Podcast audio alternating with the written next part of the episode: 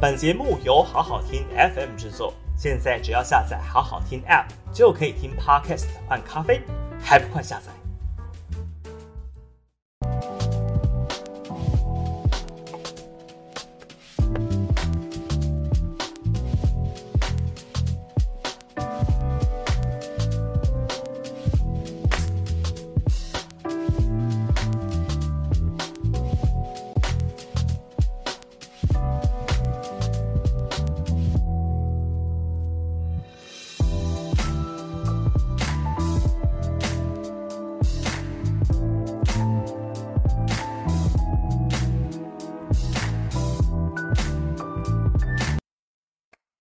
大家晚安，这个欢迎收看下班不演了，礼拜四周四之随你问，随你问的这个这个单元啊，这个不得不说，不知道有没有现在有朋友在外面奔波的，真的是要小心。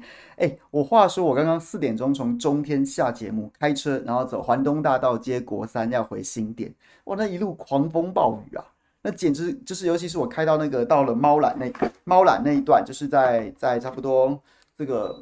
国国三甲，国三甲那个这个这个那个路线，然后呢，就会看到那个闪电就跟雷神索尔出现在猫缆，在搭乘猫缆没什么两样。那一路上就是原本二十几分钟可以到的车程，开了四十五分钟才回到家。那不管怎么样，安全第一嘛。那一路上也确实很多朋友驾驶人可能是真的雨大到，然后风啊雨啊，然后呢就是视线不清啊，都开得很慢，然后再加上很有些路面积水。但是就是能平安回家最好。那如果现在还有在还有在这个外面外面奔波的朋友，一定要特别的一定要特别的这个注意安全呐。这个我们家新店这边看起来目前是这个雨势是已经趋缓了。那但是如果还有很多地方在下大雨的朋友，真的要特别注意安全。你宁可慢呐，你宁可让大家。在后面扒你，你也千万要注意安全，因为有时候视线不佳，那时候开了，你你那会越开越心慌啊！一定要特别注意啊，宁可慢也不要发生意外。OK，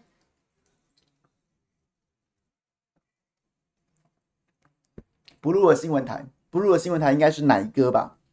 应该是奶哥。OK，不录了是奶哥，不来了，好不好？我是不来了，不来了，不得不说。想到不来了新闻台的朋友真的很有创意，请向我，请让我向你致敬好吗？来来来，不管了，今天先讲，先讲正经的啦，先讲正经的啦。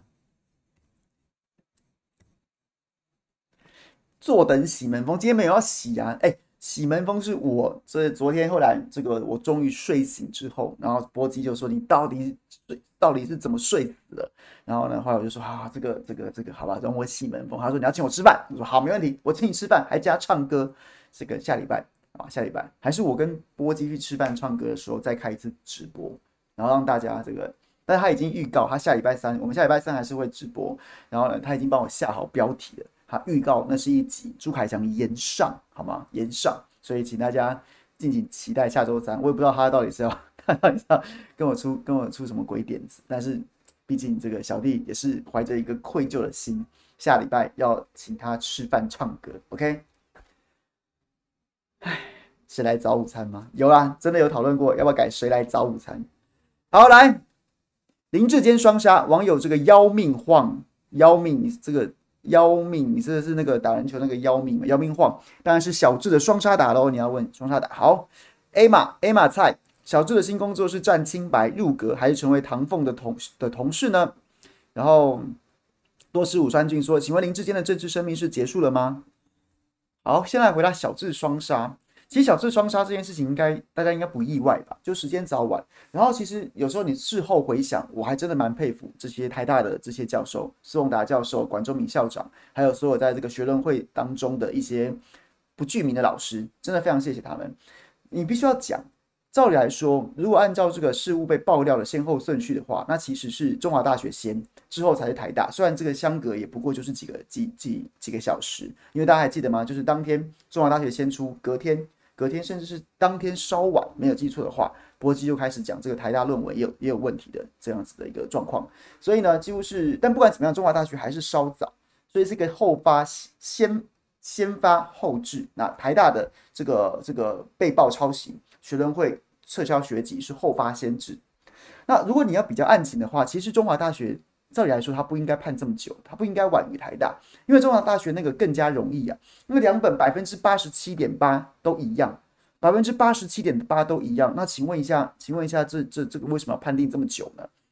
但无论如何，总之这个结果是让大家可以接受的，就是如果这么明显的抄袭都不不处理的话，那请问一下，中华民国还有所谓的是非、公理、正义，然后中华大学这个学店是不是就干脆收一收算了？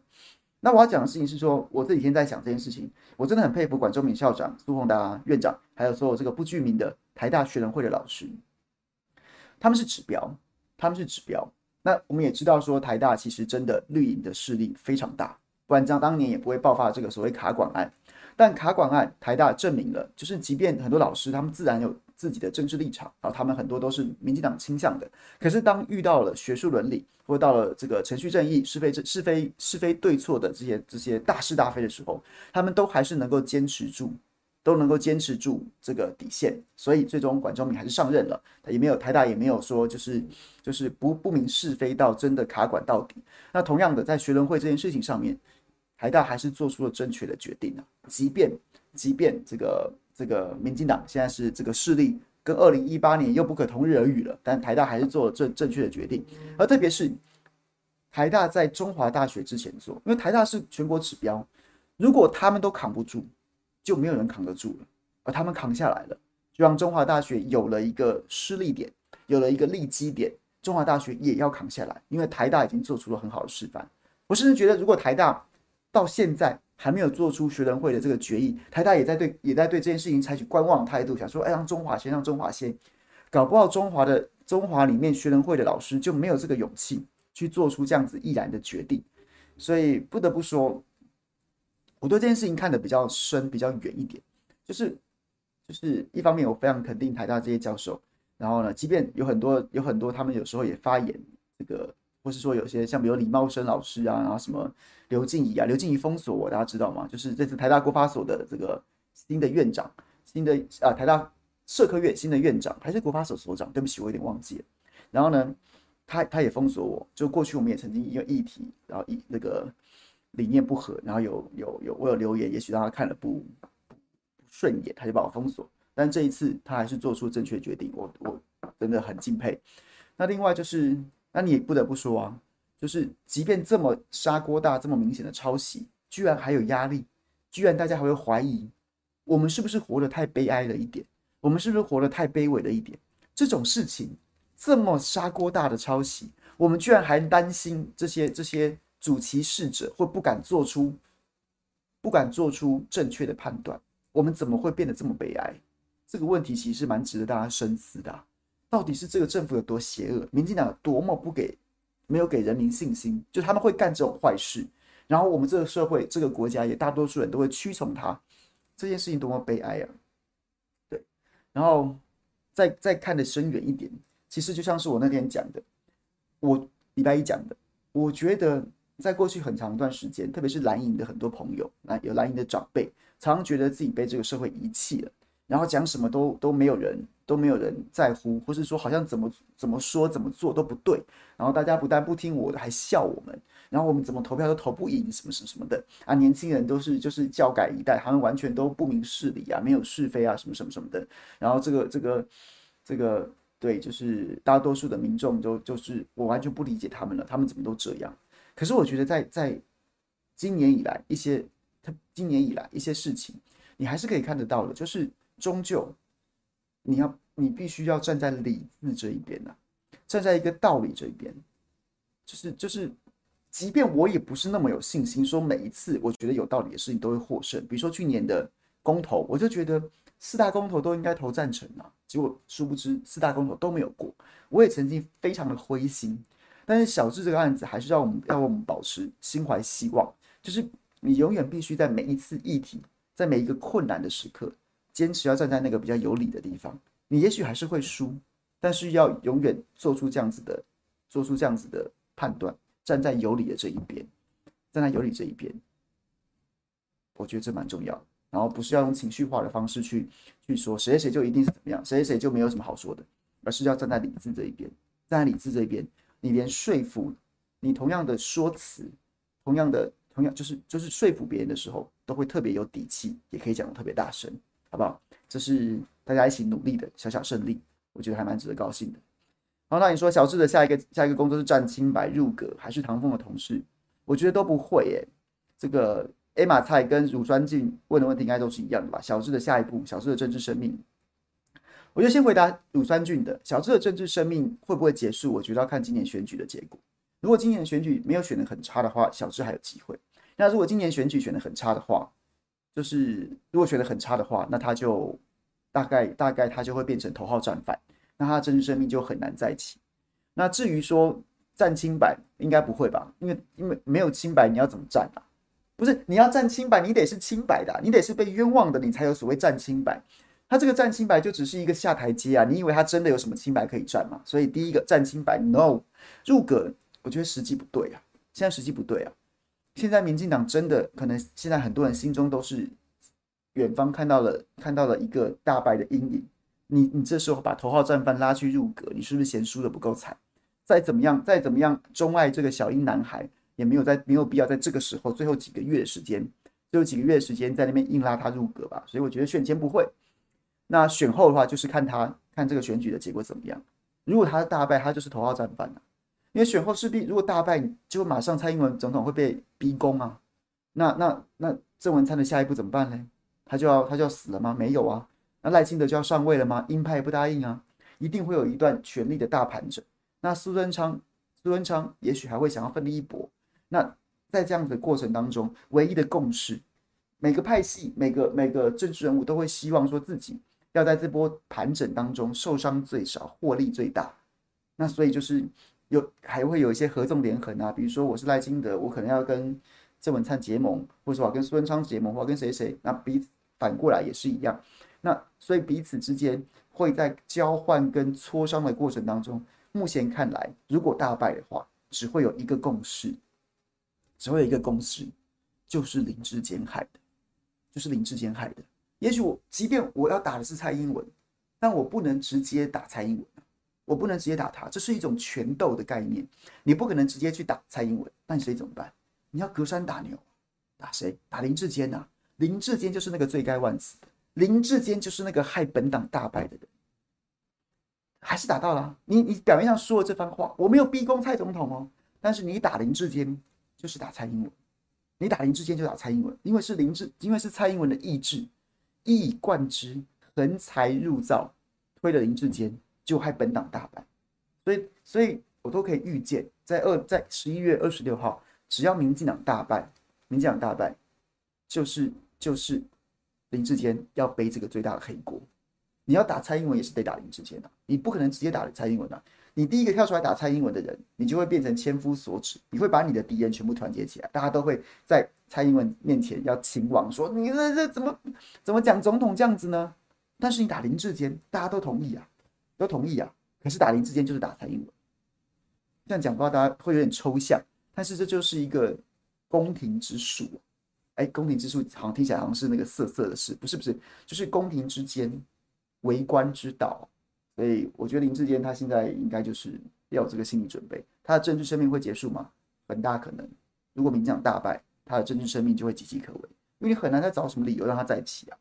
在起啊！你因为你害害的这个党大败到这种程度，你到现在也没有为抄袭道歉，而且你现在道歉，大家也不会鸟你，你没有那个什么效益啊！你熬了这么久，你现在才道歉，人家也会只会觉得说你是你是你是在为了自己自私着想，还要想着下一步，那其实已经没有什么效果。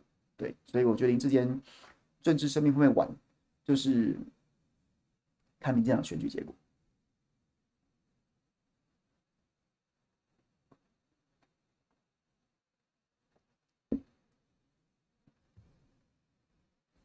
说找张善政院长上节目，他有答应吗？连钟佩君都还没有邀到他，你觉得我？你觉得我会邀到他吗？好，夏立言，阿伟想了解夏立言会变张志军后对台湾现况是否会有影响？谢谢。Joseph，中央社报道指出，夏立言对张志军表达台湾民众对于军演的不满和担忧，这样有助于淡化他附录对选战的负面影响吗？我觉得张志军对选战的负面影响其实不会很大，大家不用太担心。我对这件事情的看法，我先讲。第一个，我觉得能不去就不去，我觉得能不去就别去，因为时机不一样。一个军演之后，我上次讲过，军演之后大家情绪都还非常激动，你能谈出什么东西来？再来是原本原本很多评论认为说，这个二零二二年对台工作的新的白皮书，应该是在二十大里面，二十大之后或二十大期之呃期间才会推出。就他在夏立言要出发当天早上突然公布，突然公布。那我觉得一个比较比较持重的做法是说，哎，有这个不晓得有这样的状况。那如果这个这个大陆这边对台的新工作、新的白白皮书公布了，那等于是一个现况的一个一个改变。那那那那那是不是我们先从长计议，也不急于一时？我们先把白皮书好好的看过、研读过，然后研拟出对策之后，我们要到对岸去，然后呢，才比较有办法进行一个聚焦的建设性的磋商。不然的话，你这个好像人家突然就是你今天要去，我原本我原本我原本要去的时候是是以旧的形式。即便是当下，但他但他在白皮书出台之后，还是一个已经旧的形式了嘛？那你是不是就顺势的就说，哎呀，我暂时就先别去了，我们研究一下，就再过去，然后呢，才能对新的形式做有建设性跟聚焦的的这样子的协商？我觉得可以接受。如果像我，如果我是主席，我会请他这样的，我会请他这样。我说，那是不是就先回来？因为这个觉得不受尊重，因为因为对台工作，我们也不知道你今天要出台这个白皮书。那你今天突然丢出来之后，就造成了一个当下的一个形势跟舆论的改变。那我决定暂时请暂缓出访。然后去到那边之后，甚至我觉得，对这样子会比较好，比较好一点。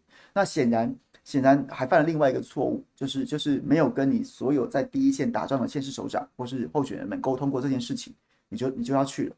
然后呢，再来在技术面上面。你明明知道你要跟陆委会申请，你会被民进党政府拿来操作，你也不开大怎么？你走大陆开一个记者会，开一个国际记者会，在值此军演当下，两岸兵凶战危，所以国民党负责任的扮演这个政党，我们要去传话，能不能协商成？能不能协商这个 up to 对岸，看对岸有没有诚意，愿不愿意，愿不愿意这个这个就是心向和平或什么之类，讲一些场面话也可以，但是你都没有，所以我觉得夏立言出访之前，几乎没有一件事情做对。出访之前，不管是从时机，不管是从，不管是从时机，不管是从这个技术面的，比如说出访前的一些规划，然后再来就是当下那个变数，面对一个紧急的变数，就是对新的对台工作白皮书，这个，这个，这个，这个出出台，那新的形势的变化，那我觉得夏立言国民党中央的应对，没有一件事是对的，没有一件事情是对的。但是你说他会对对国民党的选情，对年底的选情有多大影响？我觉得也不会。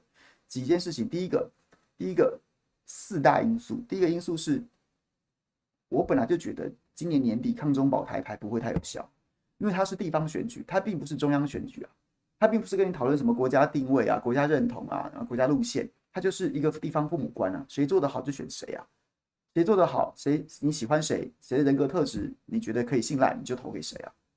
它是一个，它是一个跟我们每每天的柴米油盐酱醋茶比较相关的地方父母官选举，没有人整天在讨论那个形而上的国家认同、九二共识、一中原则，没有人在讨论这个。所以第一个，它原本抗中保台牌就不会有这么会这么这个这么影响这么大的第一个。第二件事情是，诶，我还讲第二个事情，我那时候归纳四个原因，第一个是抗中保台牌在年底不会太大，第二个是。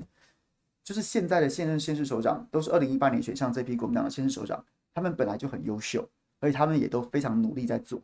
二零二零大败，每个皮都绷得很紧啊。韩国瑜被罢免，哪个还敢在这个这个不认真做？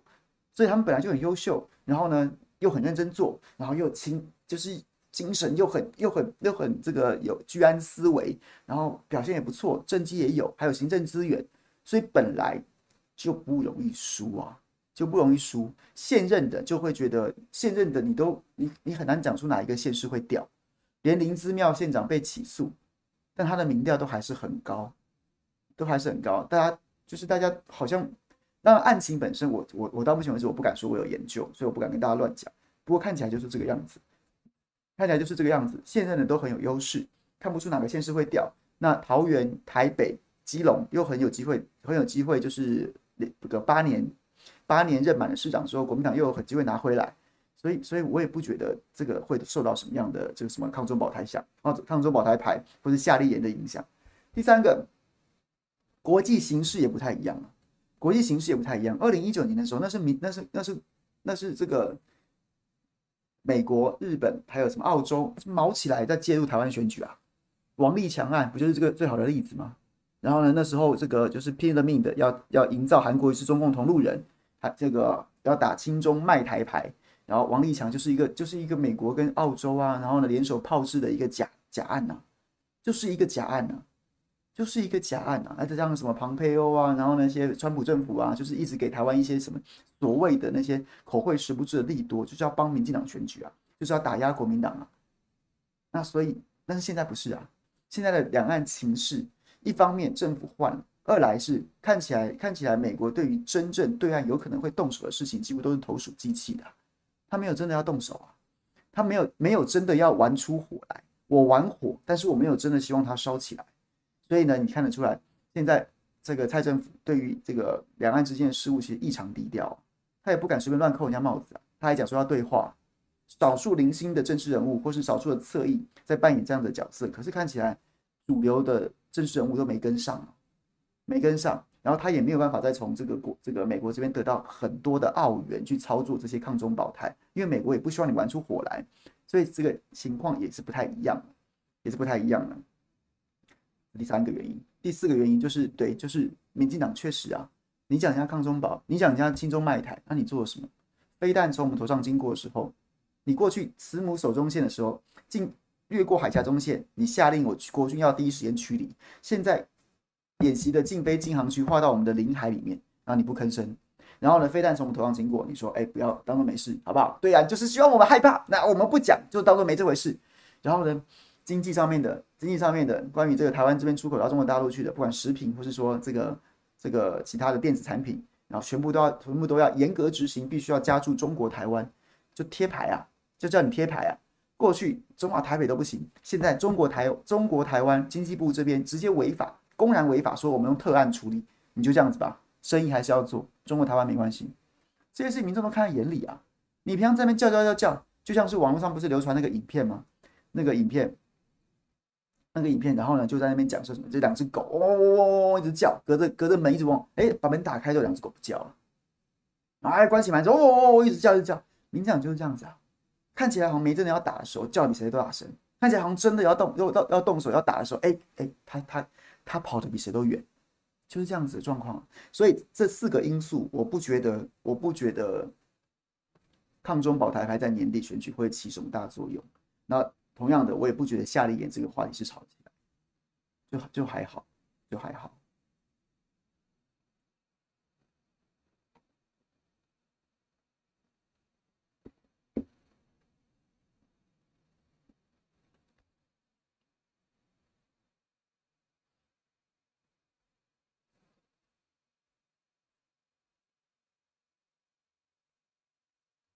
我不觉得，我不觉得夏立言跟张善政什么算算到什么最坏，什么朱立伦算到最坏的方式。我觉得张善政就是就是就是我到目前为止对他的看法都是他他可能是史上运气最好的候选人，捡到的、啊，捡到的、如果今天投票他就赢了，他今天投票他就赢了。然后我我觉得一一二六投票他的赢面也都是很大的，但是他做了什么？没有啊。你要说没有，张天师运筹帷幄，就知道什么事都不干，小智会自爆。你要这样，你要这样相信，我也没有意见。可是，但是，但是，打垮小智，打垮民进党，在这一在这一局论文这一局当中，是张天师出力吗？张天师还在扯后腿，张天师还在扯后腿。那你说没有？是他已经算到了，大家会帮他打，所以呢，他就只好持盈保泰就可以了。好，你要这样想，我也没意见。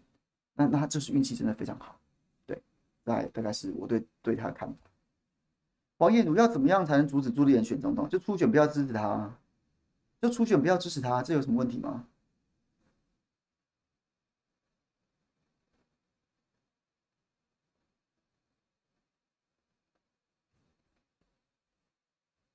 二零二二选情，蔡拉氏、蔡拉氏、拉氏想听凯翔大评论郑宝清可能脱党参选一事。如果真的被他选上，是不是党摸摸头他就乖乖配合了呢？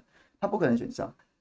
陈琼瑶也是问说郑宝清，郑宝清哦，小若锦说朱立伦强推张善政选桃园市长，如今看来竟然究竟是一步好棋还是赛道的呢？当然是赛道的。我觉得郑宝清，郑宝清现在状况是现在政坛最大的八卦就是说，郑宝清如果一旦宣布参选之后，民众党有可能这个赖香伶会弃选，然后民众党会一起支支持支哦一起支持郑宝清。但是这个说法，这个说法是目前政坛这个甚嚣尘上的八卦。但是我我我去问了民众党，民众党是是持就是否认没有这回事。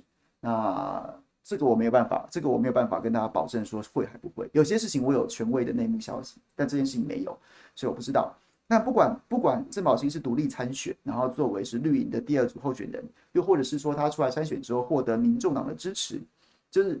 这两个四两种场面嘛，一种场面就是现在是扎卡都嘛，张张善政、赖香林跟郑郑呃郑运鹏加郑宝清四卡都，然后跟跟这个如果赖香林退了，然后整合起来推郑宝清，我觉得是这两种状况，郑宝清都没有胜选的机会，都没有啊，所以所以我觉得好像没什么特别需要讨论的必要。但郑宝清出来参选，应该会把选战打得比较热闹，因为毕竟他是绿营的。然后他就是他就是可能会花比较大一滴力道在打郑运鹏。那我们现在张天师是很少打郑云鹏，或者说打郑云鹏常常有一种不到位隔靴搔痒的感觉。那郑宝清应该会打得比较到点啊。对，那我是蛮期待选情打的热闹一点。对，小香香说郑宝清参选几率是零哦。对，这个我觉得不是零啊，我觉得不是零啊。那他如果到最后这边嚷嚷，然后不选。那他那他下一次也别选了，他之后连选个立委，恐怕都大家都会讲说啊，你们叫叫叫叫叫，啊，你讲那么多不公不义，啊，你也没有勇气站出来，啊，他的政治生命要走下去，会遇到一些困难，会遇到一些困难，因为你的人物设定会很扭曲嘛，就是你在那边叫叫了那么叫了老半天，然后你连出来选的勇气都没有，人家会看衰你，会看破你，所以我觉得他如果，我倒觉得他现在参选出来参选的几率会大一点。因为就是他前阵子，如果他打，就是他死心了，那他就闭嘴，他就不要出来讲这些，人家还会觉得你委屈了。你在民进党内这一次真的委屈了，那下一次要支持你。可是如果你没有闭嘴，你一直讲，你一直骂，那你骂了这么多，你什么都不做，那其实那其实对政治人政治人物的声望是有伤的。那所以这既然郑宝清选择了一直讲，一直讲，一直巴拉巴拉一直讲，那我就觉得他要说的话。那是不是就是有点太太僵硬了？所以我觉得他参选的几率是不小的，是不小的。对，威廉讲的蛮精准的，就是如果真你叫了那么你一直叫一直叫，然后你什么都不做，那你不就变吉娃娃了吗？这这其实对政治人物的人设是有伤的。毕竟而且他他是老党外，老党外出身的，总是我相信老党外在都有一些现在台面上你们看不惯，我们看不惯那些民进党人所没有的气魄。对我对他参选的几率是存在的。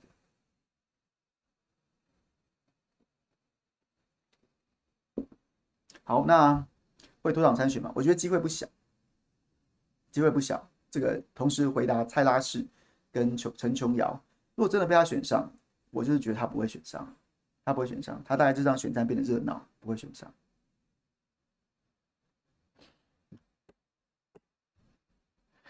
好，那张天师。是不是运气好？目前看起来是啊，但是我平常心说，我觉得张院长，张院长最近的最近的表现有比较比较进入状况，但距离表现好或距离或表现到位还是有一段落差，但是有比之前好。像比如说我礼拜六巧心之前不是邀请我去他的他的营队，然后呢做一小时的讲座，要评论一下那个这个文宣怎么做文宣，那张天师就被我挑选作为这个失败的文宣。失败的文宣，然后为什么呢？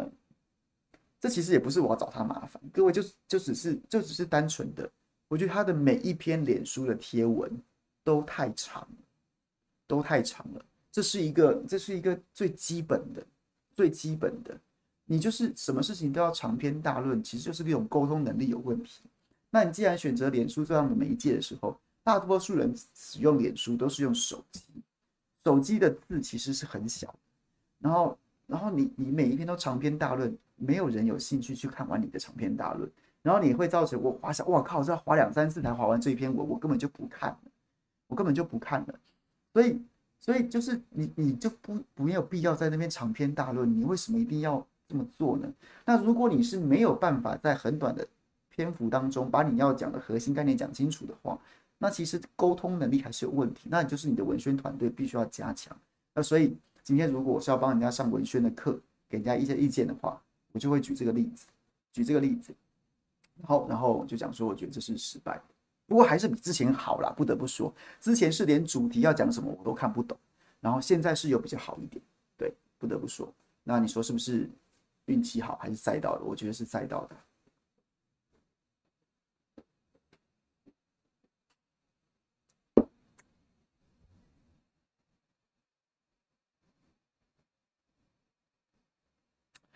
跟塔绿班吃和食，台猪和食。你说台湾人胃口都养大，你喜欢看张牙舞爪候选人。你是说张院长这样很好？我没有觉得他这样不好，我没有觉得他这样不好，我没有叫他张牙舞爪。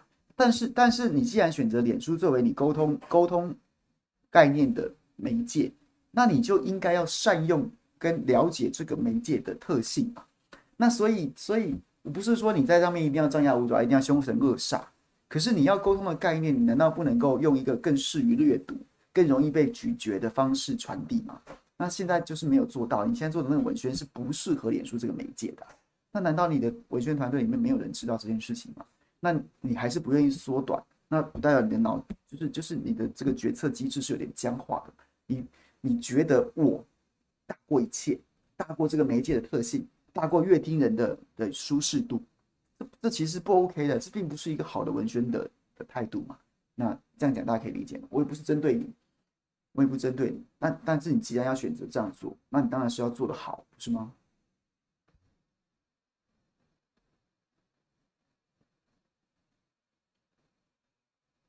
对，有在进步这件事情，我也是肯定的，好不好？但是还是有进步的空间。好，Joseph。侯友宜应该毫无意外会连任新北市长，但他会做完第二任期就 GG 吗？还是会继续壮大成为民国民党的蔡英文，朝向言论管制一把抓的方向一路挺进？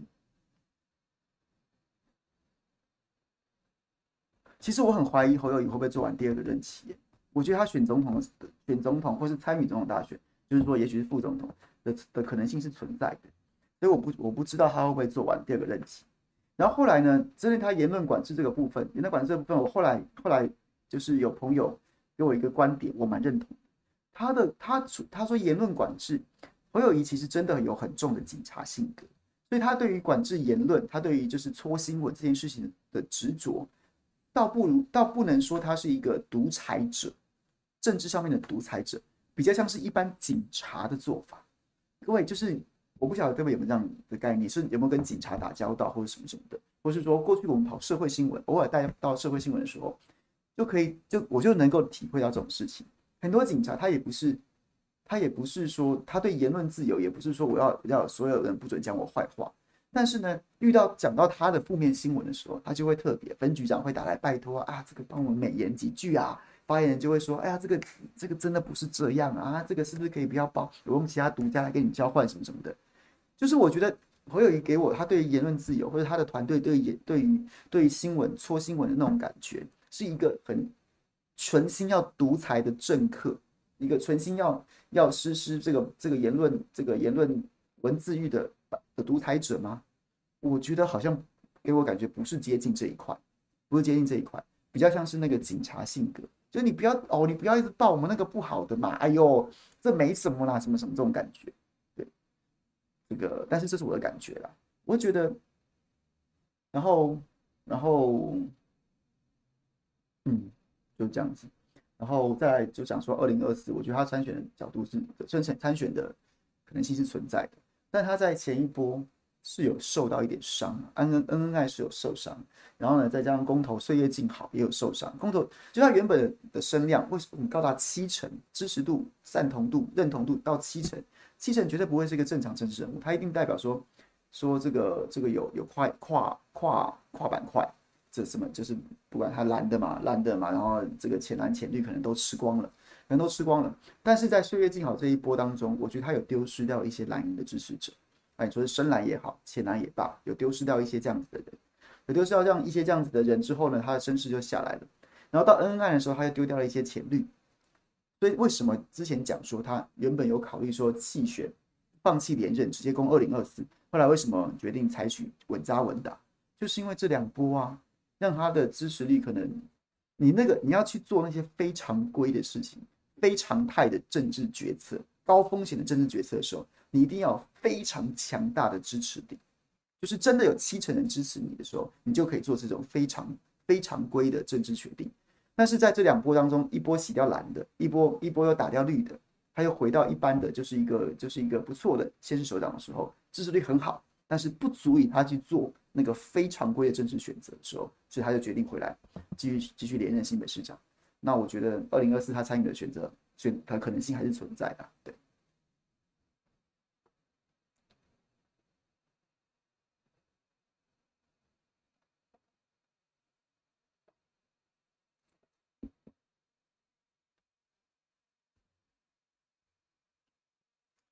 陈水扁说陈时中踩着万人的性命选台北市长后又道歉，为什么违了？我没有内幕哎、欸，这个 Shen Ten 我没有内幕哎、只是我觉得，我觉得阿扁在讲万人性命那件事情的时候，是真的畅所欲言的真心话。然后呢，他事后发了一个声明稿去圆这件事情的时候，比较像是因为政治上面不得不然，所以各位就知道了，就知道了。那政治上不得不然，或许有，或许有，就是阿扁毕竟没有被特赦啊，你去你去捅民进党，让民进党在二零一八年，让二零二零年大败，对他也没什么好处啊，或许有这样子的政治考量在吧。但是但是就是，如果你要我讲的话，我觉得踩着万人尸体，然后呢讲那些无心防疫的话，他是真的畅所欲言的真心话。那这一篇这一篇声明，纯粹是政治上面不得不然，毕竟他还是民进党啊。毕竟他还是民进党啊，民进党大败对他是没有什么好处的。我比较接近是这样的看法。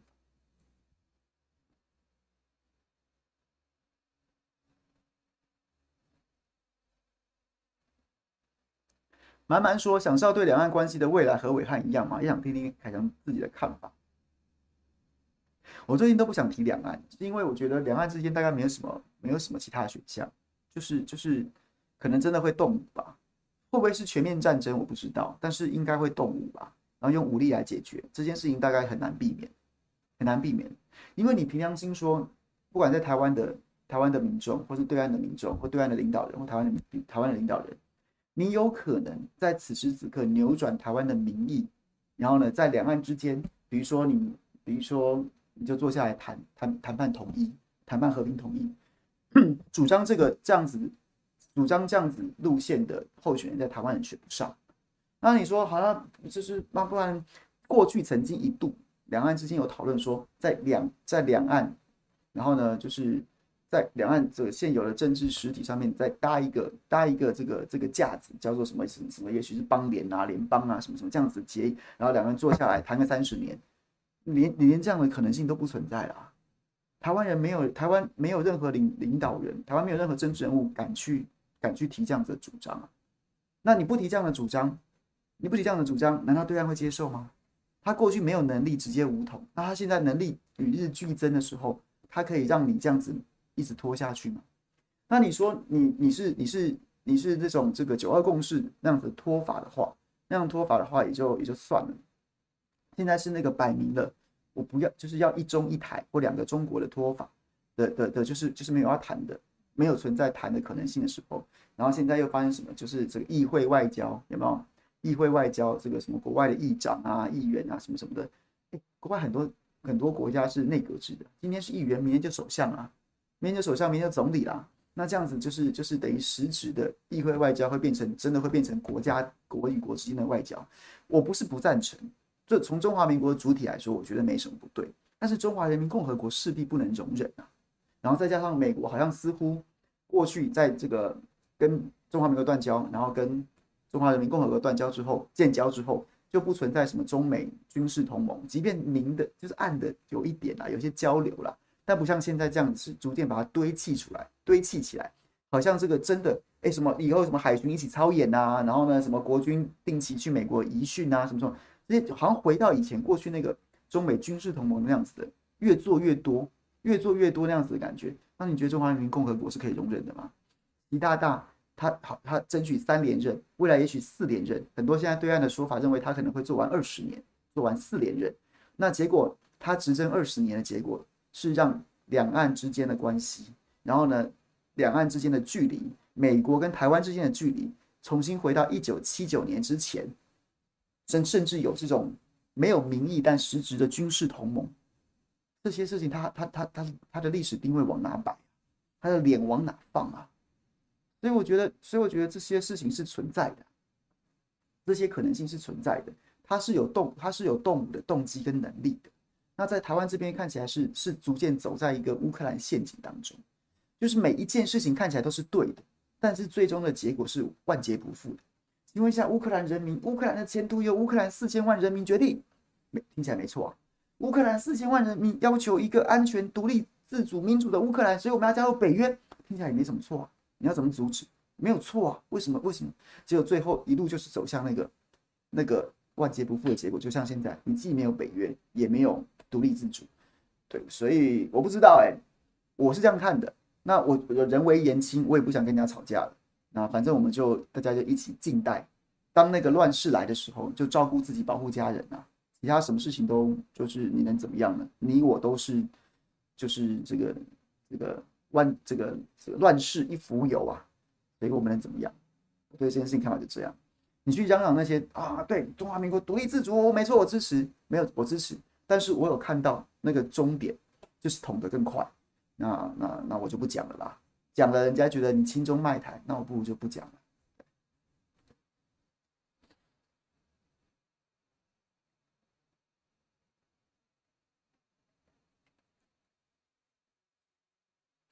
OK，我有我看，我有，这就是我的看法。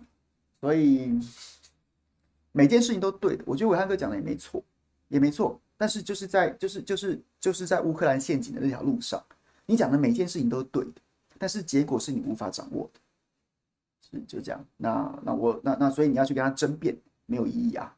他讲的那那是对的，但这个在只是在这个大局当中，我们每个人都身不由己。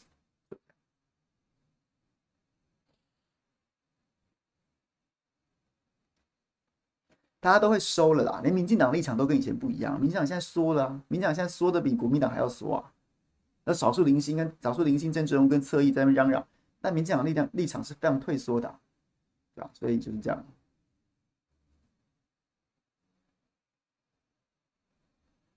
Bobo，这个中华民国的独立自主现在是是事实啊，所以所以所以对岸的朋友，你也不用来跟我们讨论宪法，那是我们的宪法。对，就是我们的宪法是这样定的。那对岸的朋友就是就是好不好？你你你喜欢怎么讲你就怎么讲，但是不用来说嘴我们的宪法，或是我们的生活方式跟我们的政治决定。OK。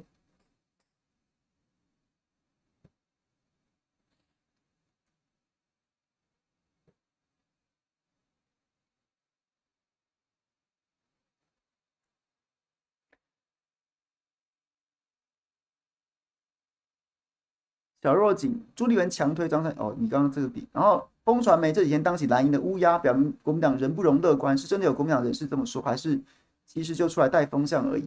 宜兰跟苗栗真的会翻船吗？喵喵会被换掉吗？我觉得苗栗中东锦当选的几率蛮大的，宜兰不会，喵喵不会被换掉，而且民进党国民党会继续执政。风传媒当起国民党的乌鸦，国民党任何选举当中都没有好都没有什么好乐观的、啊，这确实我我同意啊，没有什么好乐观的。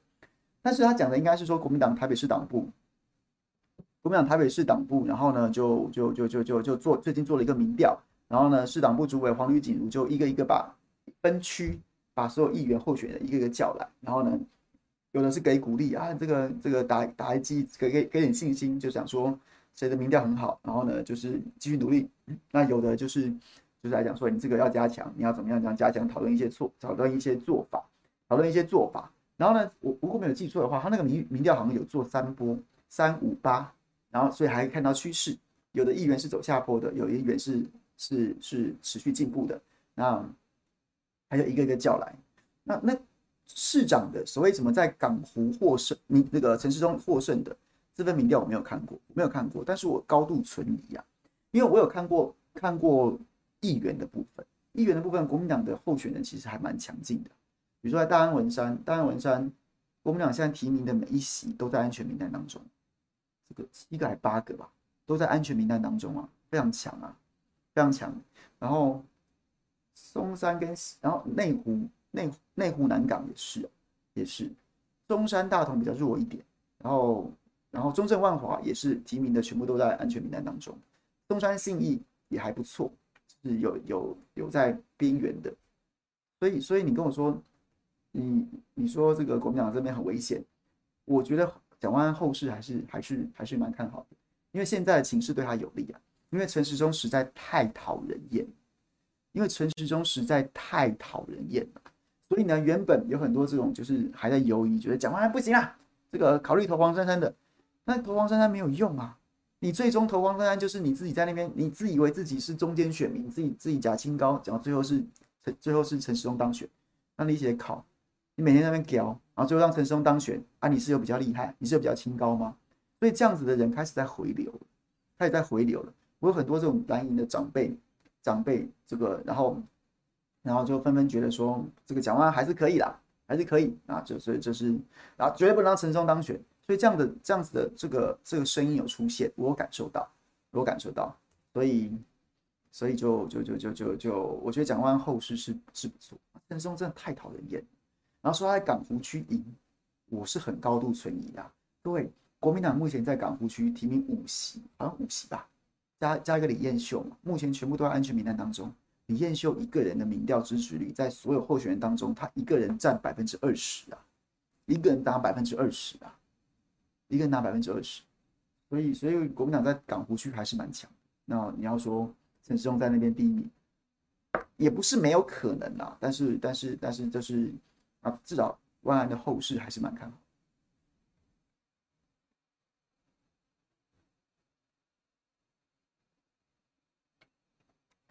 国民会掉议员吗？强的太强，票会分掉。对，燕秀的问题就是，就是他可能必须要，他可能会在党部的要求之下，要跟其他议员一起联合造势，因为他太强，他一个人二十趴，其他人都五六趴最多，就太强了。但是民进党也有一个这样超级吸票机，各位猜是谁？各位猜是谁？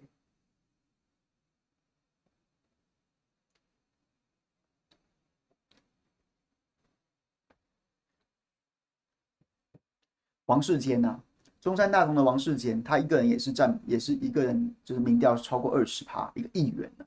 他在这个复数选区里面，要他他好像哎，中山大同好像是选八席吧，他一个人二十趴，二十趴。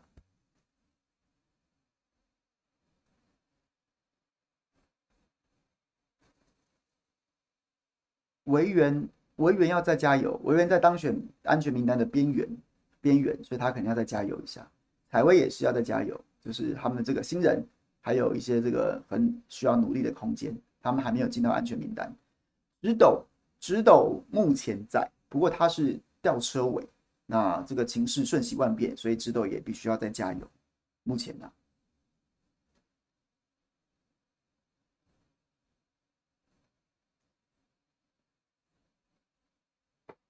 始终的干话很对那些立场不坚定、原则不坚守的人的胃口。我不觉得耶，K K S L，我觉得始终的干话不是跟立场无关，它纯粹是智力测验，就是那个已经他已经干到干干到让人家不知所云，让人家不知道他到底在讲什么东西，而且很傲慢，很傲慢，就那个那个是傲慢，就是立场这种东西，有时候你话讲的好听，讲的漂亮。那也许立场立场比较没有这么坚守的人会觉得说会会比较容易吸引到这样的人胃口，可是你那个是胡说八道，你那是纯讲干话，那就跟立场没有关系，那纯粹就只是一般民众。我就算立场再怎么不坚定，我我听不懂你在讲什么，我怎么支持？对，所以我觉得他是另外一个要从另外一个角度、另外一个视角去看陈时中他现在的状况。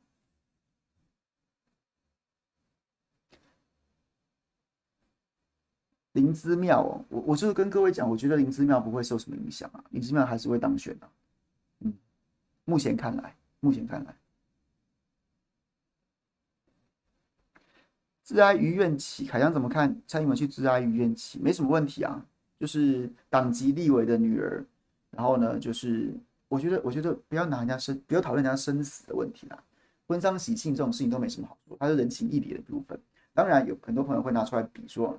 啊，这么多这么多民众因为疫情往生，因疫情疫情这个不幸病逝，蔡英文都没只字片语，然后去去，但是我觉得对这种事情的评论方式，应该都是不是说你没有去这些人，所以你也不可以去医院请，而是总统你去了医院请，那你是不是也应该对其他的人有只字片语，用一种加法的方式去评论，不要用减法的方式去去，那其实会比较没有办法为民众所接受，大家可以理解吗？那讲那是一种讲话的艺术。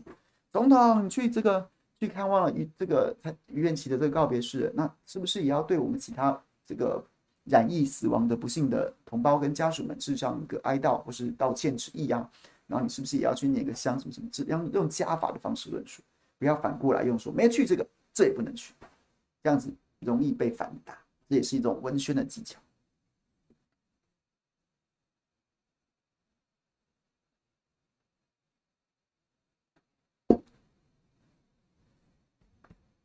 不会有，不会用严加模式下去洗，不会。为什么？因为严加模式当时有一个特殊的环境，叫做那是一个单一的补选，就只有他在选，所以你可以对颜宽恒集火攻击，对颜颜颜清标集火攻击。但九合一选举是一个全国都在选啊，你要你要你要光打一个宜兰市，你你你民进党这个这么这么大一个强大的国家机器，要用打严宽恒的方式去打林资妙。那你其他都不要顾了。那如果是这样子的话，那你就去打林子庙，你去打林子庙。那你其他的台北不要救了，桃园不要管了，基隆不要管了，然后其他县市都不要管，其他县市都弃弃守，我就专打林子庙。如果是这样子的话，我们就谢谢民进党，也谢谢林子庙的牺牲，好吗？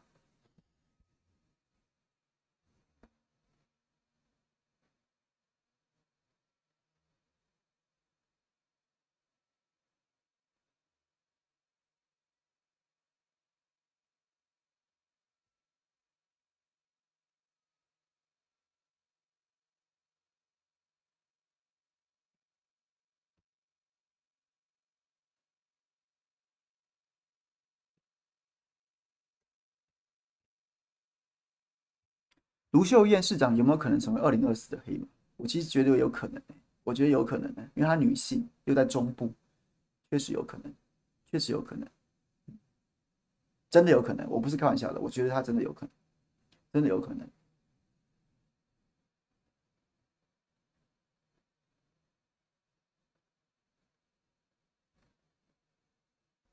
Joseph。我的家人连环确诊，现在整体国家的防疫政策到底是什么？共存但不脱口罩，边境防疫管理政策呢？治疗药物、疫苗、快筛和医疗后勤有建立好吗？我觉得现在的现在的政策就是放空啊，反正他现在就是他可能就是紧盯着这个日本和韩国。日本现在就是疫情高峰嘛，就是在我然后我们疫情高峰大概会晚日本一个月，因为这是自然的病毒的这个生理的特征传播的，这是公卫，这不是。这跟政治没什么太大关系，它就是自然病毒传播的一些一些模型。我们大概晚一个月会出现一个疫情的高峰。那反正日本就是这样过，日本也没在没在加加严这个这个防疫的措施啊。那为什么我们要呢？所以不会啊，你就等着放飞。然后大家还是一样，就是该怎么防疫就怎么防疫吧。然后你可能二度确诊、三度确诊都不在话下，因为没有要，因为没有要就是。不可能再回到以前那个力度，不可能，只会放松，不会缩紧。那至于疫苗、药物、快筛有没有准备好，这个我真的不知道。如果如果再没有也没关系，年底就给民进党死了，就给民进党死就好了。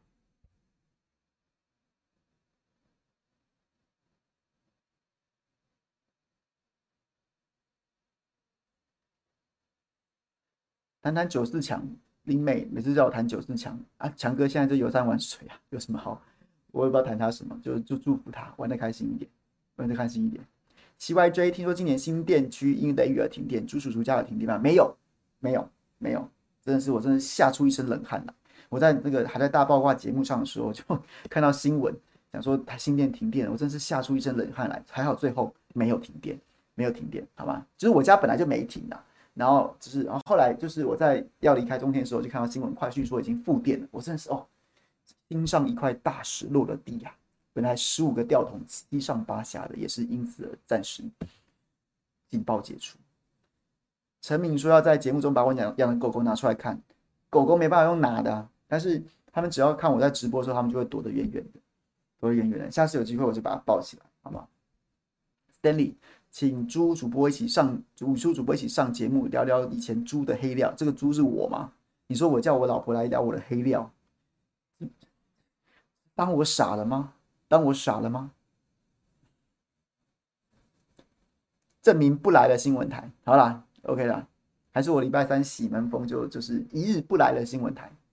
今天早餐的食客模是谁？都没有食客模哎、小新大概压线九点到，我比他早一点，因为毕竟我昨天真的睡过头。今天不好意思再迟到，所以我今天是真的九点之前就坐在那边等他来。然后他是压线到，所以不算迟刻模。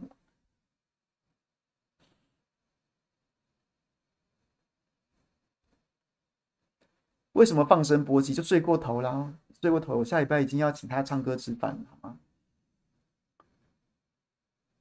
为什么不敢面对迟刻模放弃出现？是因为不出现就不是迟刻模，是真的睡，真的真的睡死了。一本正经的喜门风，好，OK，我还蛮会一本正经的说一些五四三的，OK，这是我个人专长。我都觉得，如果当年没有当记者的话，我可能会当说书人，或是我可能会去会去练习做一个脱口秀演员，对吗？脱口秀演员一本正经的胡说八道，小丽也是略知一二啊。到现在露出胸部，但是我们不想看凯翔的胸部怎么办？没关系，我也不想露啊，我也不想露，没事没事。啊，哦，怎么后面还这么多？阻止朱立伦选总统啊，就是就是不要投他，不要支持他，民调你就不要支持他。初一是要上中为中介法上凯道八二八，我不知道吗？我我，我会去吗？我应该不会去哎。我我我已经很努力在打中介法了，就是上街头先暂时放过我吧。P O X Z F U O，郑宝清有没有可能跟民众党在一起选？这就是我刚刚讲的、啊，有这个谣言，但民众党现在否认。最近的新闻对林姿妙伤害怎么样？我觉得还好，还好。搜索四字，要有事早就有早要有事要有真的很有杀伤力的证据早就拿出来了。那你现在起诉，其实就只是因为你搜索不下去了，你就要起诉他。那能办得下去吗？其实其实也未必。那就那就这样吧。凯翔可以评论一下万安宝宝吗？听完巧心帮他解释，我对他印象大好。我觉得他，我觉得他后市应该还不错，蛮有机会的。因为他，因为陈时中一直把自己跟蒋万安放在一个很强烈的对立面。蒋万安的其实选举是这样，人候选人的人物设定，你自己说破了嘴皮，都很都都有时候都未必能够能够，有时有时候人设错误，有时候是选民无感。都很难唤起选民的这个注意，但是一个很强烈的方式就是陈时中不断的把自己变成一个干话王，你就会让蒋万安看起来慈眉善目，你就会让蒋万安看起来虽然虽然就是有人会觉得说他他是不是还是温温的，但至少你会觉得他是一个正人君子。所以这件事情真的陈时中自爆，陈时中正在自爆，蒋万安看起来就是也要多亏陈时中，陈时中就是蒋万安的救赎啊，有现在有一种这样子的味道。玉军为什么都没人在追杨玲仪啊？杨玲仪现在就装死啊，装死！而且他太太小咖了，大家也实在没空理他。他就是他，其实就是你要你要你要追他什么？他就是个议员啊！那就请新竹乡亲别投他了。那那那那他要怎么样呢？就是好像好像说实在的，你要能你你能能能要追他什么东西呢？对啊。贝拉米颜子雅的发文要台大中华退学费给小智，我就是个智障还，有什么好回的？但是就让他继续讲。就让这些人继续讲，这些人就是他不知道哪根筋不对，他不晓得，他心中也许也没有想要帮民进党，或者是有，然后他也许觉得自己讲一个什么了不起的高见，但是大家听起来就觉得你神经病，那就让他们继续讲，让这样的声音一直出现，让这样的声音一直变成变成大家对民进党的印象，不要拦着他们，也不要去骂他们，就让他们继续讲，那你就静静笑笑的，请他们继续讲就好。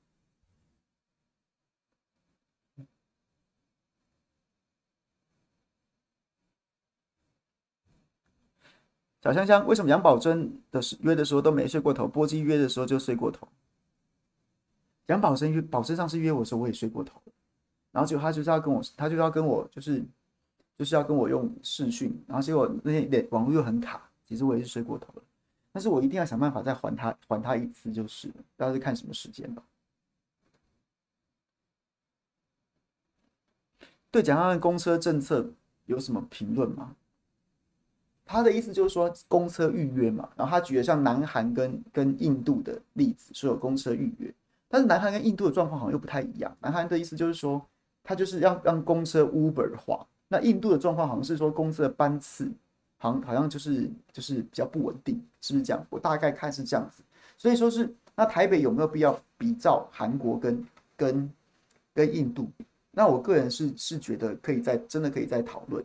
那你要说啊白痴什么什么什么的，那那那那如果大家有意见，那就不要做就好了，那就那就这样子啊啊那那要一直一直纠结这个好像也没什么意思。本来就很多政策是会成功会失败，反正有一些政策就是会赞成会会不赞成的。那你你说了说了，那如果大家不接受，那就就就放弃就好了，就不推了，就不推了就好了，就是再去推其他更为民众所接受的政策，然后就就就这样就好了。所以一直追着这个打，一直追着打，反而暴露出民进党不知道打什么，没什么好，没什么其他的可以打的，因为他可能没办法防，没办法防守陈陈时中。那那蒋万很多时间在琢磨攻击陈时中，那你也没办法反驳他，所以你就觉得说这是一个破突破口，你就一直纠结。但是这个打不下去的，因为就是他这政策大家不接受，是不是？哦，那我们就在演绎啊，就就好了。对，就是这样。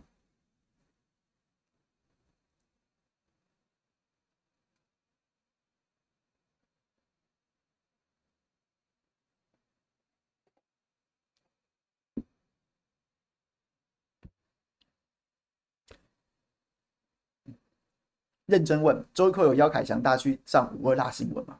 还真的没有，还真的没有，好不好？这个问题很好回答，还真的没有。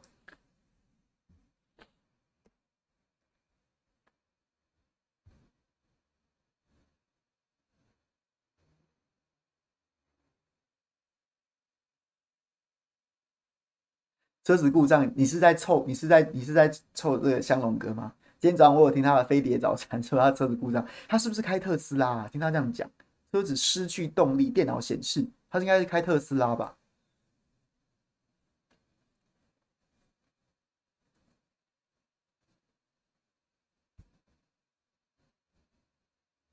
好了，今天就这样子啦。今天大家很棒，大家很棒，我也很棒，我很认真回答了几乎所有的问题。然后呢，大家也很认真的问了很多问题。很棒，很棒，很棒！这个下礼拜四我们再继续这样问，继续这样问。这个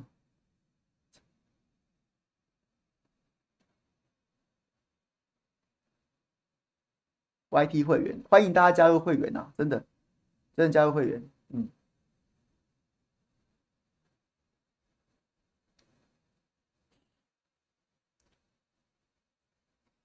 燕如说很棒，谢谢啦，好不好？这种感动了，感动了，感动了，大家都很棒。OK，那我们就下回再见喽，下回再见了。欢迎大家可以多问我选举的选举的议题，因为我毕竟这才是我的主业。你叫我去评论国际，评论国际两岸，我会努力做功课，但是那终究不是我的专长。啊如果评论选举，那也许可以，然后大家就来讨论吧。OK，拜拜。